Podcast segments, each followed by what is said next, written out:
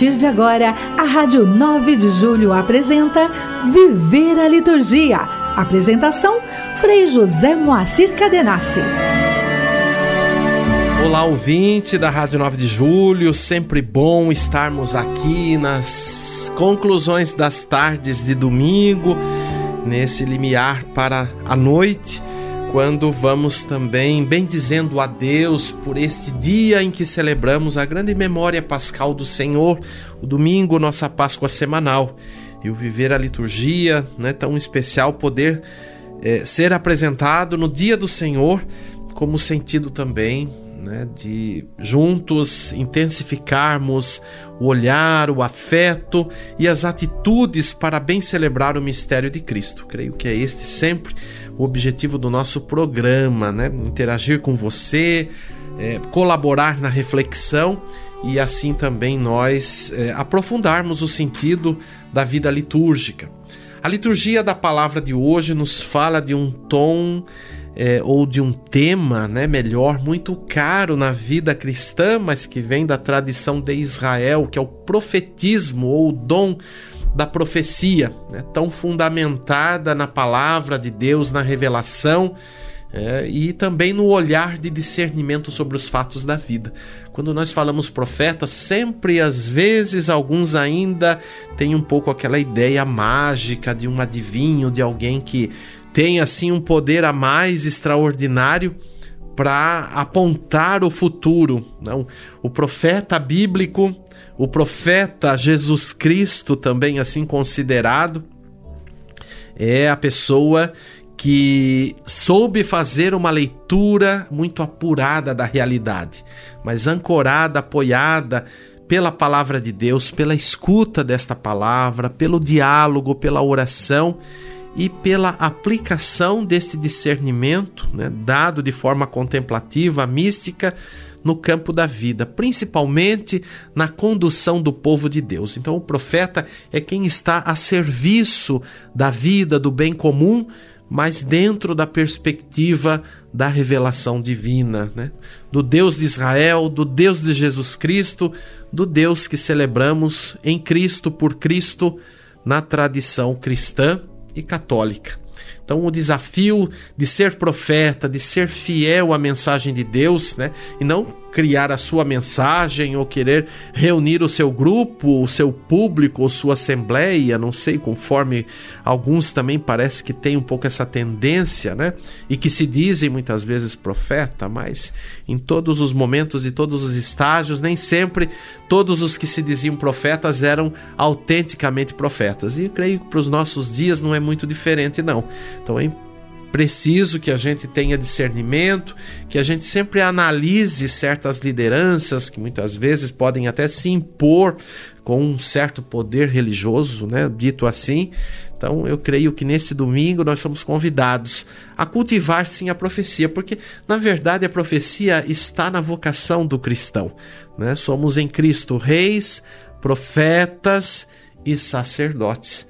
Então, todos nós trazemos essa dimensão da profecia, de anunciar, de denunciar e de reconstruir em Cristo Jesus. Então prestemos bem atenção hoje na liturgia da palavra. Se você já participou da liturgia hoje, agora no, anoite, no anoitecer, retome a liturgia da palavra na oração pessoal, se coloque ainda diante do Senhor pela dimensão desse domingo, você, eu também, nos comprometermos com esta dimensão do reino de Deus, sendo profetas, profetizas no hoje da história. Mergulhados na vida de Cristo,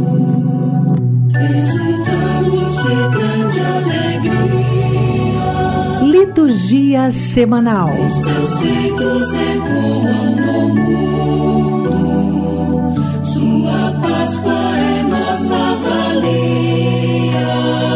Hoje, dia 11, domingo, nós estamos celebrando o 15º domingo do tempo comum. Amanhã, segunda-feira, liturgia própria da 15ª semana.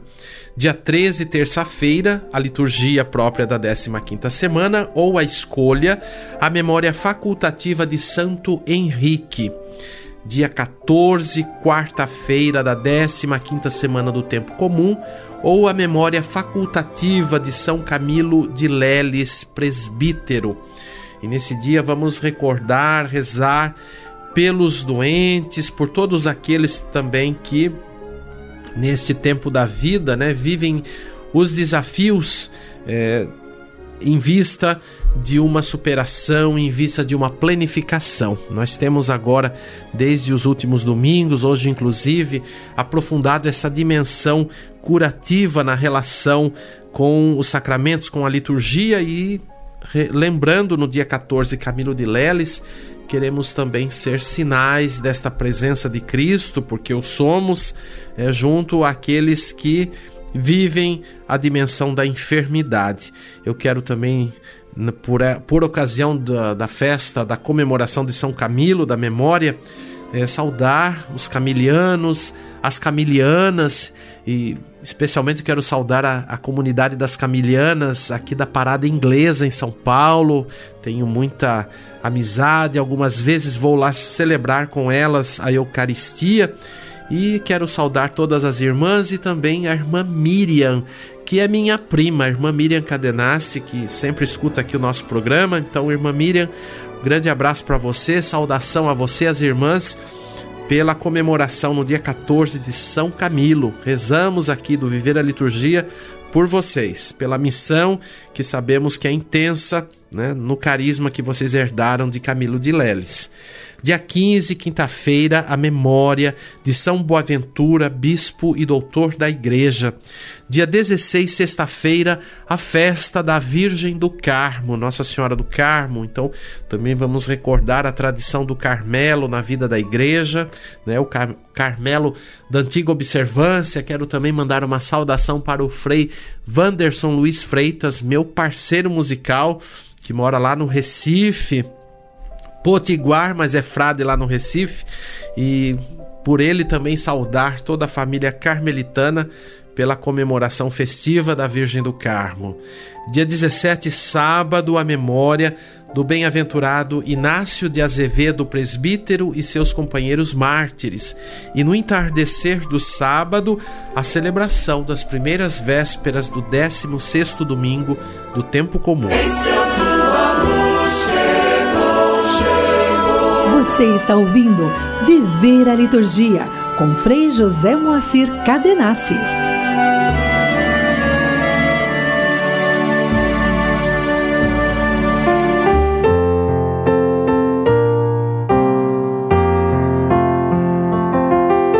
Igreja e Liturgia. Hoje, mais um momento de reflexão sobre sacramentos e cura nos rituais da igreja. Nós na semana passada recordávamos, né, que havia um costume, uma longa tradição de olhar para os sacramentos e chamá-los de curativos, né? atribuindo esse poder curativo a todos os sacramentos da igreja, da tradição cristã. Então, hoje, né, nós lembrávamos também na semana passada sobre a reforma conciliar do Vaticano II. Então, hoje, né, no tempo do Concílio Vaticano II que estamos vivendo, pode-se constatar que nem todos ou em todos os rituais aparece da mesma forma ou com uma expressão tão explícita, né, o aspecto curador ou curativo dos sacramentos. Mas enquanto em alguns batismo, confirmação, matrimônio, ordem se expressa de modo mais indireto. Sim, em todos os sacramentos. Vamos ver isto na reflexão como também na Eucaristia, na penitência e na unção. Esses três, penitência, unção e Eucaristia, foram os que mais assim, em primeiro lugar, é, a eles foi dado é, esta tradição de chamá-los de sacramentos de cura. Então, vamos agora percorrer os sacramentos, recordar e perceber né, essa dimensão presente agora com a reforma conciliar. Então, o batismo, tanto no ritual do batismo de crianças, como no ritual de iniciação cristã de adultos, então são dois rituais, né? Lembrar disto. Destacam-se as introduções. Então, todo livro litúrgico tem uma introdução, um guia geral, o sentido de celebrar o sacramento, orientações, etc. Né? Então, destacam-se as introduções e os textos eucológicos. Os textos eucológicos são os textos próprios, o, o oracional, o conjunto ali ritual, em que se fala especialmente do perdão do pecado da regeneração, da nova vida no Pai, no Filho e no Espírito. Tudo o que significa o processo batismal, de um ponto de vista tanto pessoal como comunitário, eclesial e teológico, trinitário, nos remete a uma graça e a efeitos que, vividos com autenticidade, encerram também uma dimensão curativa. Né? Ainda mais quando a gente pensa no batismo, que é o grande sacramento de iniciação, de porta de entrada para a vida cristã, ou seja, ser batizado significa morrer para o pecado, para o mal e renascer em Cristo Jesus. Então veja, isto é tido como cura, isto é a salvação.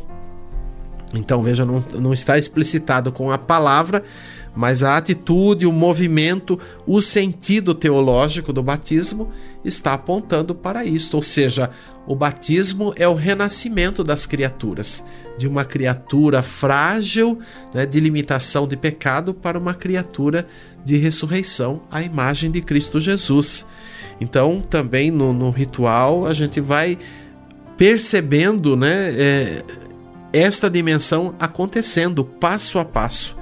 Então, tudo o que significa o processo batismal né, nos remete sempre a este novo olhar. Assim, por exemplo, as renúncias ao pecado e a profissão de fé, os exorcismos e escrutínios, esses aqui associados ao batismo de adultos, no, no ritual de iniciação cristã de adultos, o RICA, a conversão pessoal, o acompanhamento comunitário, as bênçãos e unções, o próprio banho batismal expressam e realizam uma transformação interna na pessoa, que implica também a recentralização da vida, a ressignificação da vida, a pacificação e a cura espiritual, a aceitação alegre de uma nova identidade como cristãos. Então, isso é muito importante a gente perceber, porque é sempre a partir da atitude interior. Né? E isto faz com que a gente tenha sempre um novo olhar sobre o ser, sobre a vida, sobre o outro né? e acompanhe este crescendo na vida da pessoa. Olha que maravilha se todo mundo se der conta disto, né? que é batizado, e tendo o acompanhamento da comunidade. Hoje está cada vez mais desafiador quando a gente pensa num acompanhamento, numa progressão, porque às vezes as pessoas nem frequentam uma comunidade ou às vezes. É, vão celebrar o batismo num determinado lugar, embora hoje está um pouco mais assim acompanhado esse tipo de coisa, né? Há um tempo aí é, que passou, a gente às vezes tinha isso, às vezes em algumas comunidades havia essa questão do acompanhamento, algumas pessoas reagiam, não queriam, e às vezes iam em outra comunidade porque lá era permitido, né? Então, isso é uma coisa equivocada, mas já tivemos essas experiências, quem sabe em algum lugar ainda possa existir mas na verdade a vida batismal é isto, esse acompanhamento. Então, ou seja, esse processo todo de revitalização acompanhado pela comunidade é por ela motivado. Então, veja quantos elementos, né? Por exemplo, vamos recordar no ritual do batismo de crianças, se diz o seguinte, né? O batismo banho de água na palavra de vida faz o ser humano participante da natureza divina como filhos e filhas de Deus. Com efeito, o batismo, como o proclamam as orações de bênção da água, é um banho de regeneração, pelo qual nascem filhos de Deus do alto. Né? A invocação da Trindade Santa sobre os batizados faz os que são marcados com seu nome sejam-lhe assim consagrados e entrem na comunhão com o Pai e o Filho e o Espírito Santo a liturgia da palavra, ou seja, as leituras bíblicas né, utilizadas nas celebrações batismais, a oração dos fiéis e a tríplice profissão de fé estão encaminhadas a preparar esse momento culminante. Por exemplo, se olharmos também o ritual da iniciação cristã de adultos, né, que é o ritual próprio a partir dos sete anos, né, e isto já, já é considerada a idade adulta.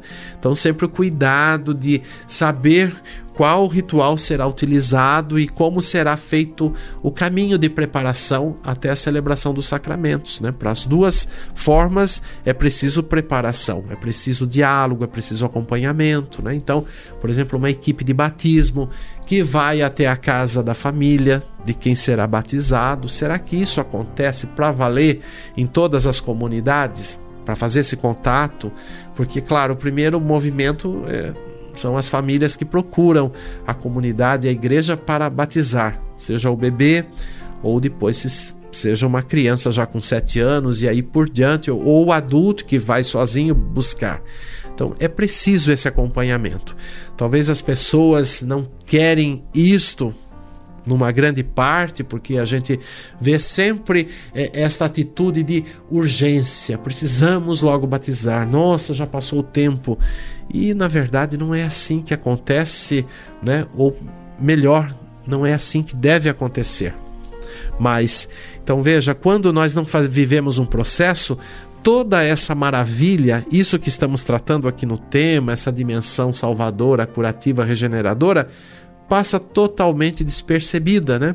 E acaba sendo o sacramento celebrado como uma forma meramente mecânica de ali executar um rito, né? Como se o rito em si fosse somente ele fazer a transformação. Mas nós precisamos de uma integração, de uma interação não é assim, nós que celebramos sempre a Eucaristia, precisamos sempre ressignificar, sempre prestar atenção, sempre focar, senão vamos fazer isto muito automaticamente. Isso é para tudo na vida, até a oração de cada dia, as coisas que fazemos no largo da nossa existência, não só a vida na dimensão religiosa, mas tudo que fazemos. Precisamos ressignificar. Por exemplo, você, mãe de família que prepara o seu almoço, o seu jantar todos os dias, né? não precisa de uma ressignificação, de uma motivação para todo dia fazer e não ser uma mesmice? Pois é, imagine todos nós, né, estamos assim motivados. Então lembrar que no ritual de iniciação cristã de adultos, olha aqui uma coisa vai puxando a outra, né? É, explicita também aspectos, né, sobre essa dimensão curativa, tanto na introdução como nos outros textos oracionais e ritos. Então, por exemplo, da evangelização está lá no rito, brotam a fé e a conversão inicial com as quais cada um se sente desarraigar do pecado, inclinado ao mistério do amor divino. Olha aí, o poder de regeneração, sair do estágio do pecado visto né, como algo doentio para entrar na dimensão do mistério do amor divino, da graça de Deus que é a regeneração. Né? Então, no período de purificação, de iluminação que os catecúmenos passam como preparação, né? se dirige aos corações e às mentes para purificá-las pelo exame da consciência e pela penitência, para iluminá-las por um conhecimento mais profundo de Cristo, o Salvador. Isso se verifica por meio de vários ritos, especialmente pelo escrutínio e pela entrega, momentos vividos nos domingos quaresmais.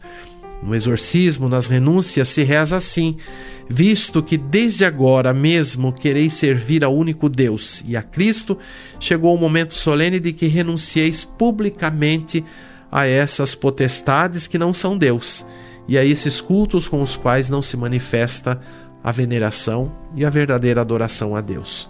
Né? Então, vejam, se a gente for percorrer o ritual, é que aqui não dá o nosso tempo para fazer isto, né?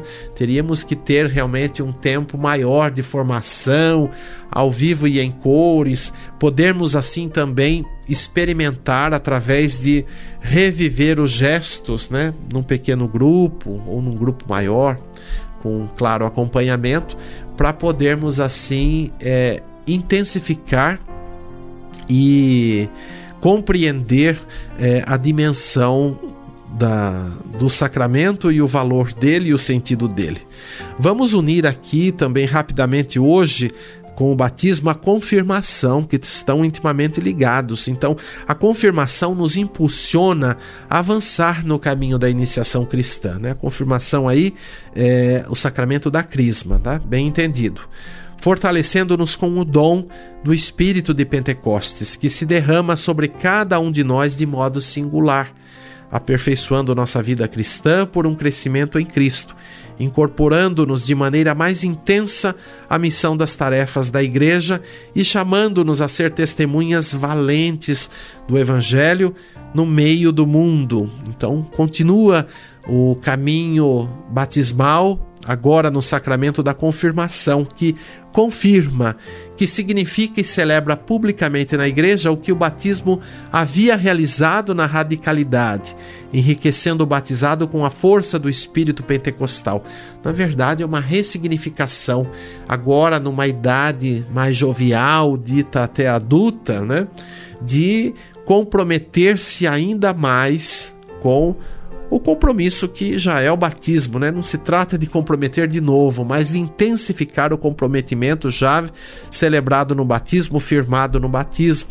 Então, o próprio sinal do sacramento da, da crisma expressa a relação desse sacramento não só com o batismo, mas também com a unção, né? A unção na fronte com o óleo do crisma, enquanto utiliza a mesma matéria fundamental, a unção com óleo perfumado e enquanto expressa a consagração e a fortaleza para vencer as dificuldades da vida, seja quando esta começa lá no batismo, seja quando se encontra em perigo também, na unção dos enfermos.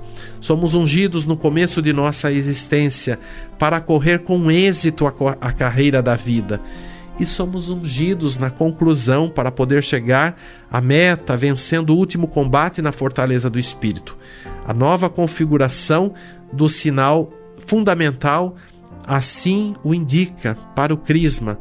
O sacramento da confirmação se confere mediante a unção do crisma na fronte, que se faz com a imposição da mão e mediante as palavras. Recebe por este sinal o dom do Espírito Santo.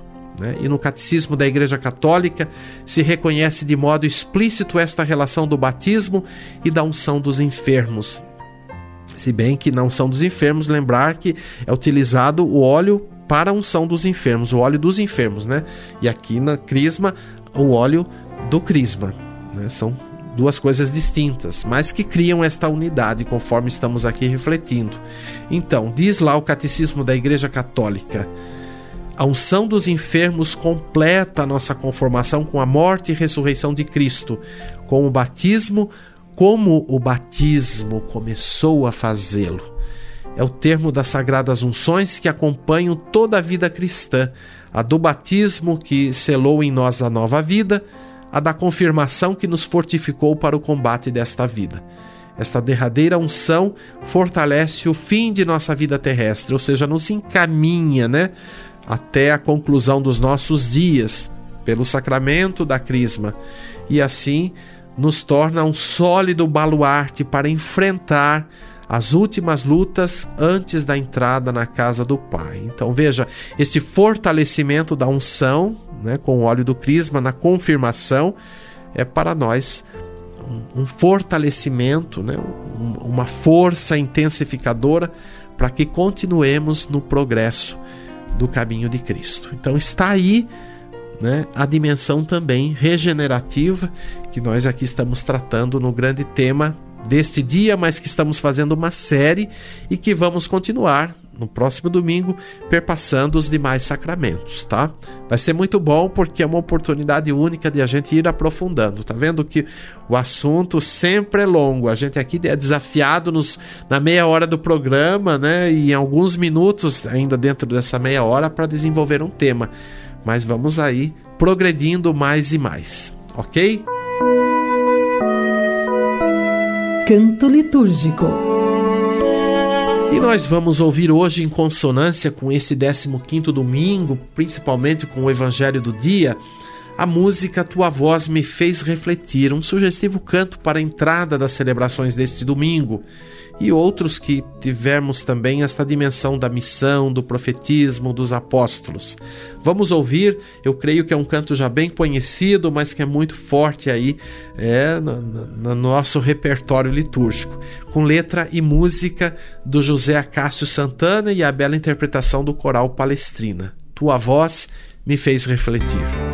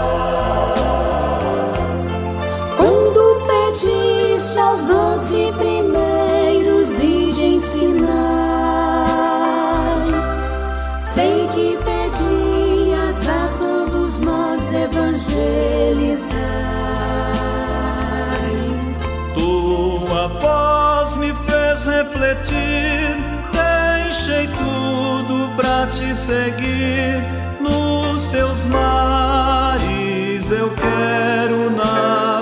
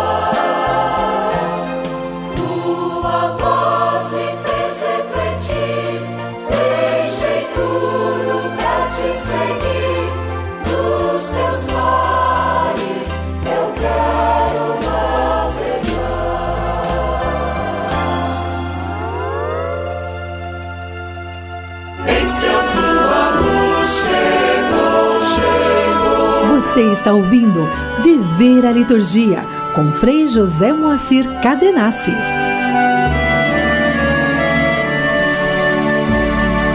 E juntos rezemos, ó Deus, que mostrais a luz da verdade aos que erram para retomarem o bom caminho, dai a todos os que professam a fé rejeitar o que não convém ao cristão e abraçar tudo o que é digno desse nome por nosso Senhor Jesus Cristo, vosso Filho, na unidade do Espírito Santo.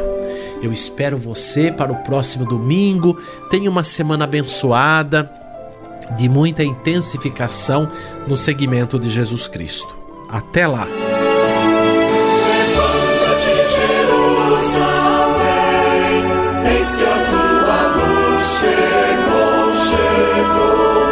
Rádio 9 de Julho Católica, você acompanhou o programa Viver a Liturgia, com Frei José Moacir Cadenassi.